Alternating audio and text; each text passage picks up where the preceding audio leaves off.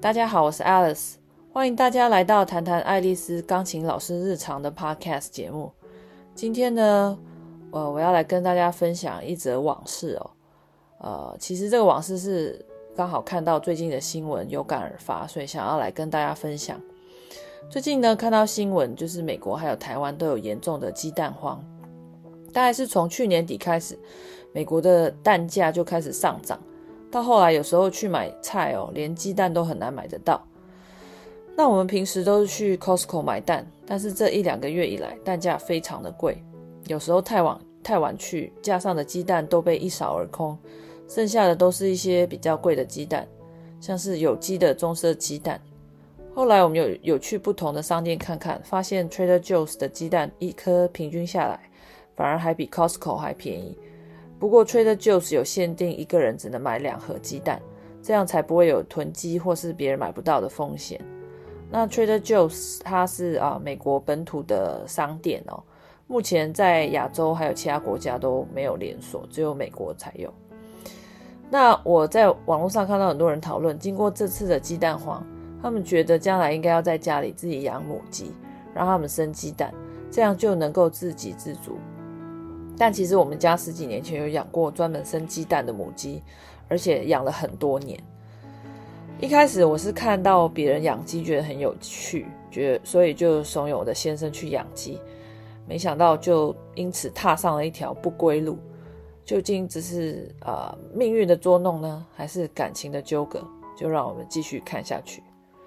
当时我跟我先生建议，我们可以在家里养鸡，吃自己的母鸡下的新鲜鸡蛋。这样听起来感觉还蛮不错的。那我先生因为自己很喜欢种一些花花草草，他觉得如果养了鸡之后呢，可以有鸡屎来当做肥料，还有母鸡会下蛋，他也觉得这是一个不错的想法。于是他开始着手去研究呃如何养鸡。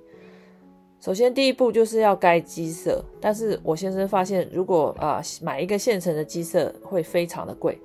所以他觉得他可以自己盖，于是他自己去 Home Depot 买了材料，着手盖鸡舍。鸡舍鸡舍盖好之后呢，接下来就是要买买小鸡。我们就找到了一间专门有在卖小鸡的饲料店，他们有卖很多的家禽，像是小鸡啊、小鸭啊，都是可以让人家买回家饲养。但是店员告诉我们，虽然他们有筛选过这些小鸡的性别，但是很有可能会买到公公鸡。呃，这些都要等小鸡长大之后才会知道，因为呃，小鸡小的时候我们看不出来。如果是买到公鸡的话，公鸡没有办法下蛋，而且公鸡早上会鸡鸣，非常的大声，会吵到其他邻居。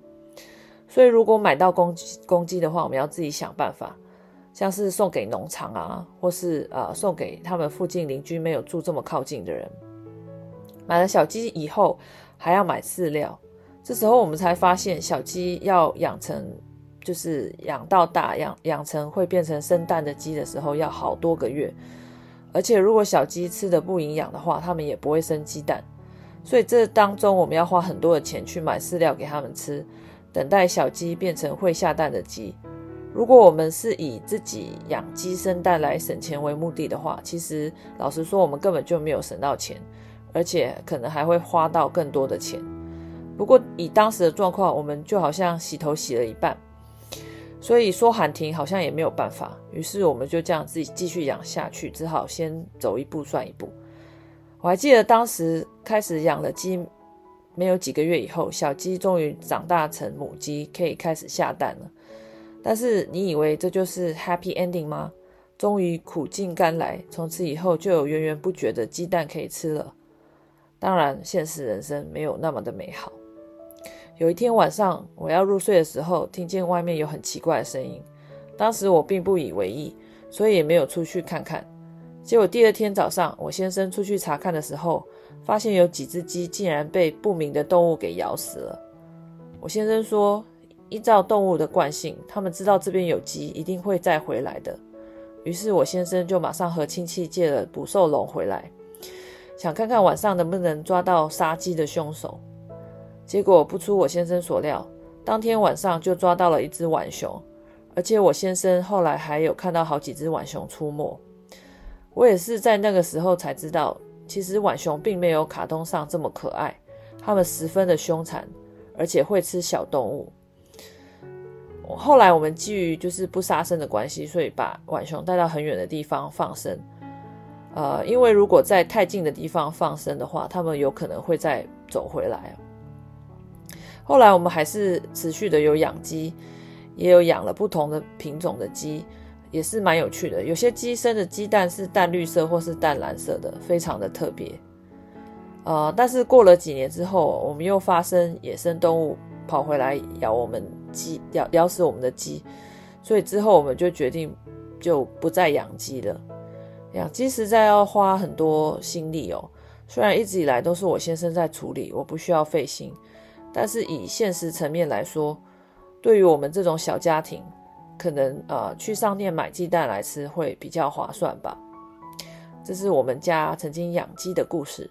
分享给大家，谢谢大家，我们下次再见。